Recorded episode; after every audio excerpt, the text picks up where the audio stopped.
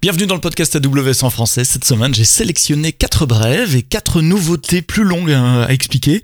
Dans cet épisode, on, parle des gardiens du temps, on parle de Amplify, de macOS, euh, de la découpe de monolithes en microservices. On parle aussi d'authentification multifacteur, de Terraform pour le serverless et de non pas une, mais deux nouvelles régions. Et puis on terminera avec euh, une nouveauté qui va nous simplifier la vie à toutes et tous, c'est le Resource Explorer, une recherche de ressources à travers plusieurs régions. Le podcast AWS en français, c'est parti, c'est maintenant.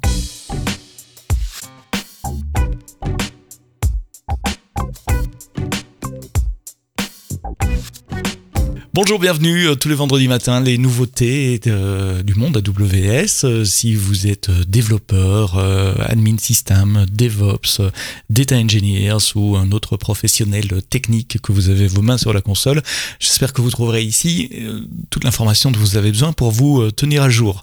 Il va y avoir beaucoup d'informations à venir hein, dans les deux semaines qui viennent, puisque dans deux semaines maintenant, dans, dans, moins de deux semaines maintenant, puisqu'on est vendredi, donc dans une grosse semaine, dans dix jours je devrais dire, il y a la conférence Reinvent qui se tiendra à Las Vegas comme tous les ans.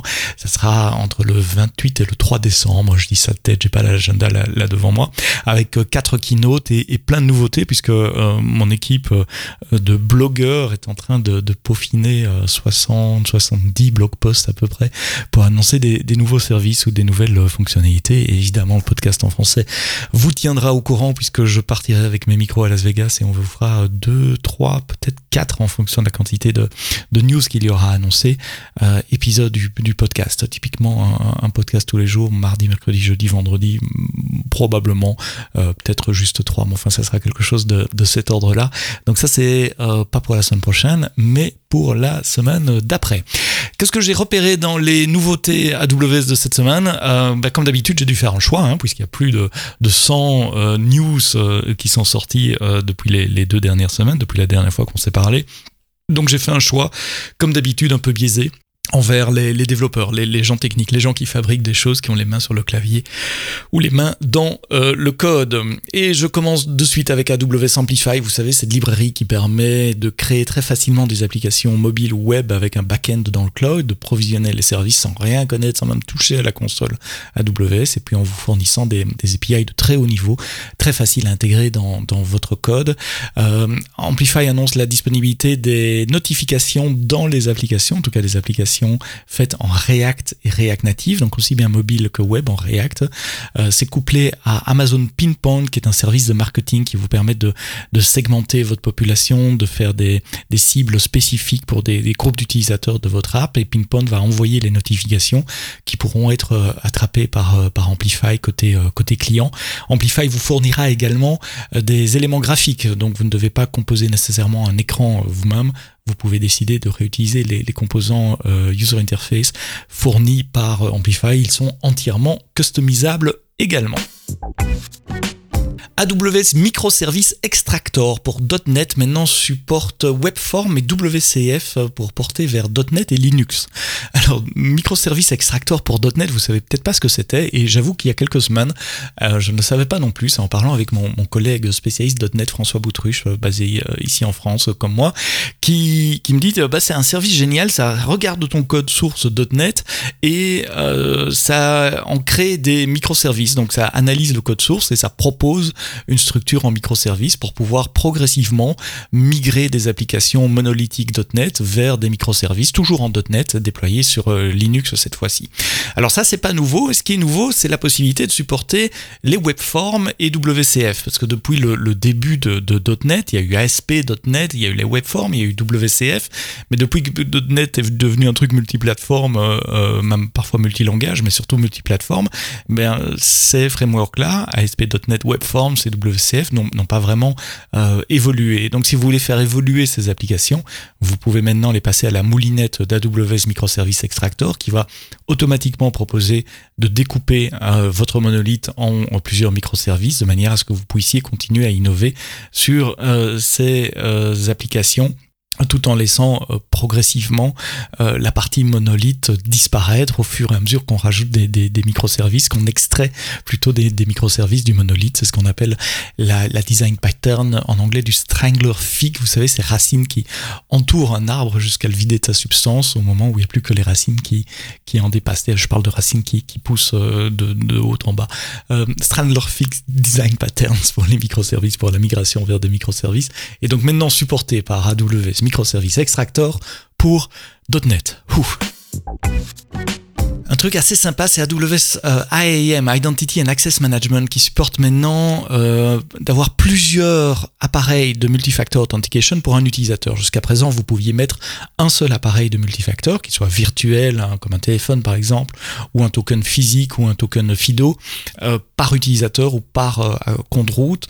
Maintenant, vous pouvez dans la console IAM assigner plusieurs, euh, plusieurs devices pour un utilisateur. Alors c'est super pratique euh, et ça fait très longtemps que j'avais envie de faire ça.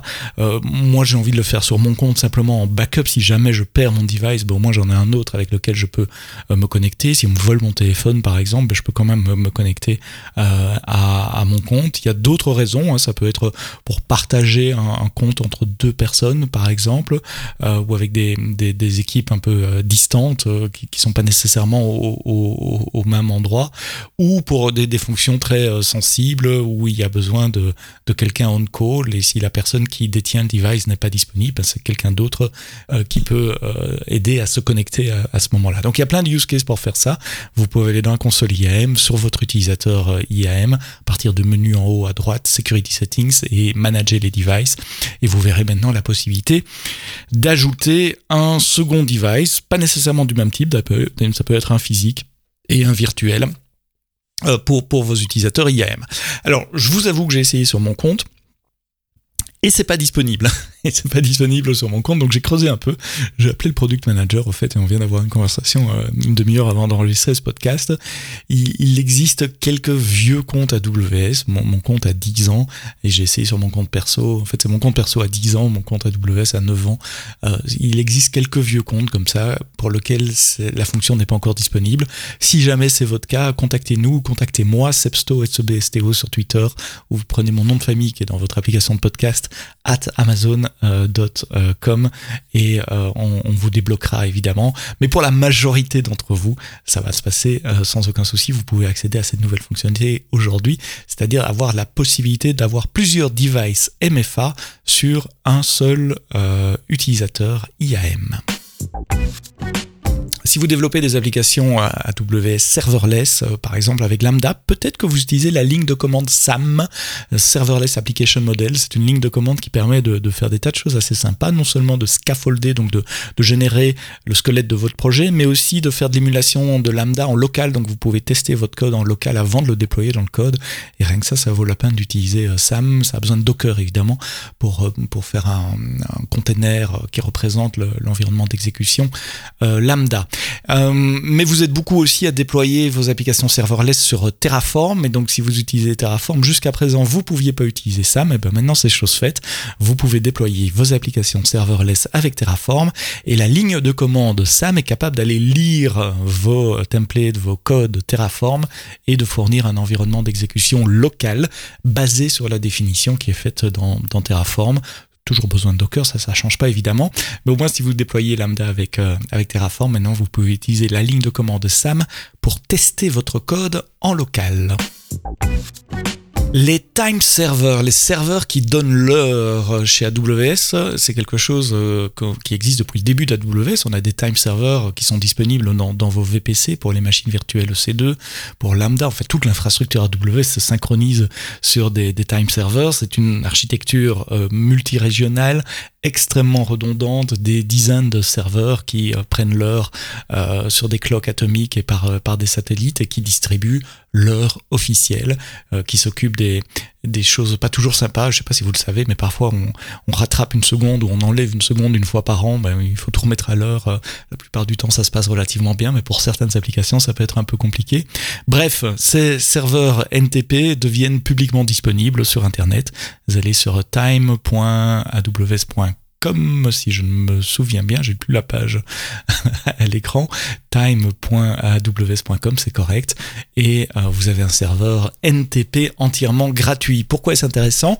Parce que peut-être vous déployez des devices on the edge qui sont pas nécessairement dans un VPC, je pense à de l'IoT, je pense à des, snowballs, des choses avec du compute, euh, euh, de Lloydpost, Enfin, quoi que post il est dans, un VPC, donc c'est un mauvais exemple. post vous oubliez celui-là.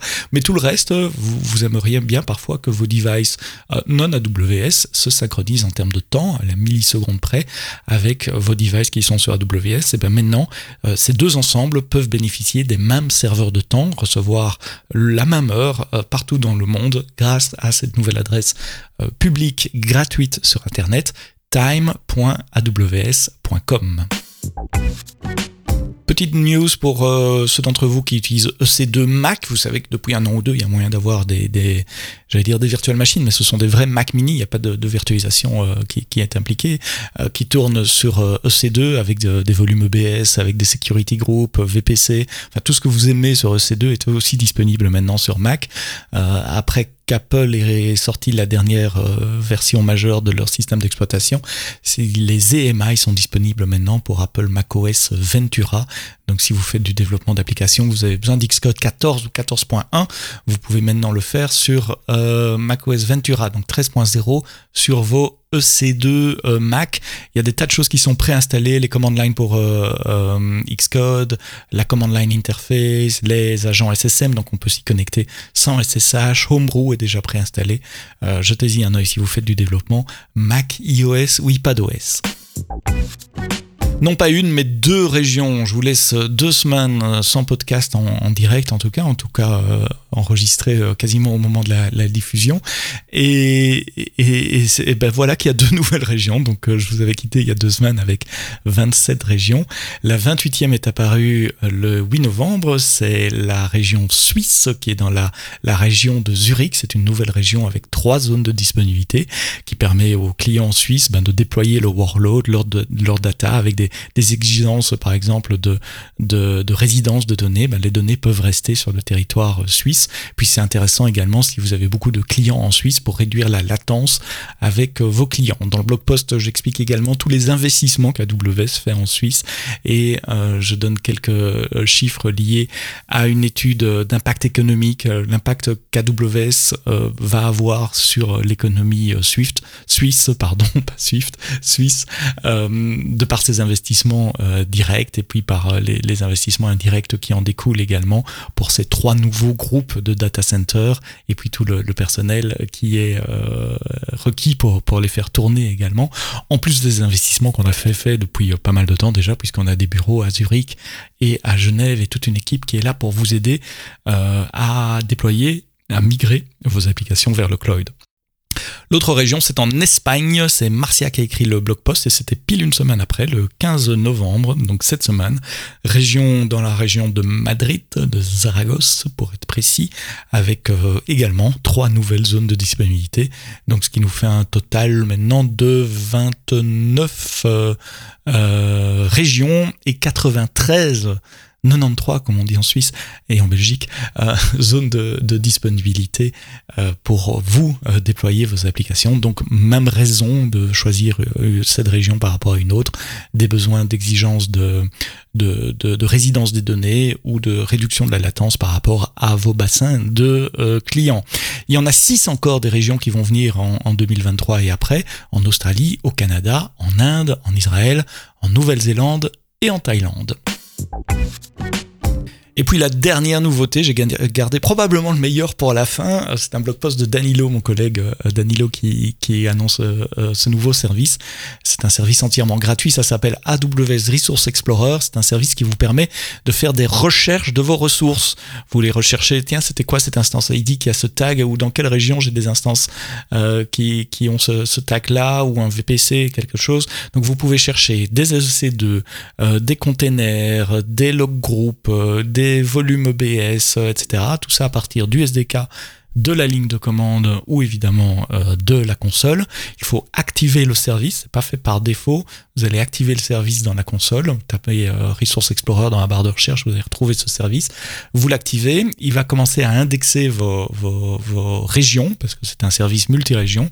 Et une fois que vous avez euh, l'index qui est prêt, vous pouvez taper dans le champ de recherche à peu près n'importe quoi. Non, c'est pas n'importe quoi, mais enfin un tag, une instance ID, un nom et il va vous retrouver toutes les ressources qui euh, correspondent. Ce service est également intégré à la barre de recherche qui est sur la page principale de la console, vous savez là tout en haut, vous tapez slash resources au pluriel et puis la ressource que vous allez chercher et il vous donnera l'ensemble des euh, résultats, les alarmes CloudWatch, les volumes EBS, les snapshots, les EMI, les instances C2. Ça fait des années que vous demandiez à avoir une recherche multi-région. Alors c'est pas encore multi-account, pour le moment c'est sur un compte. Je sais qu'il y a beaucoup de, gens qui m'ont contacté sur les réseaux sociaux en disant ouais ça serait bien si on intégrait organisation. Euh, c'est la première release, laissez-nous le temps, c'est la première release, ça, ça marche sur un compte et sur plusieurs régions et ça va vraiment vraiment nous simplifier la vie.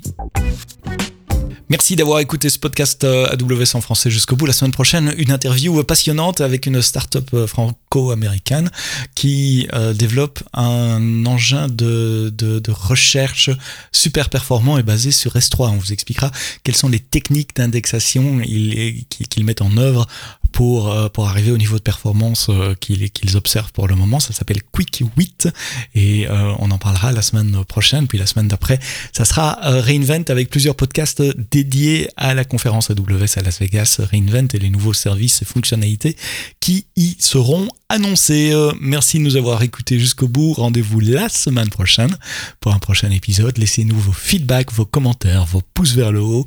Abonnez-vous et euh, bah, retrouvez-nous la semaine prochaine. D'ici là, quoi que vous codiez, codez-le bien.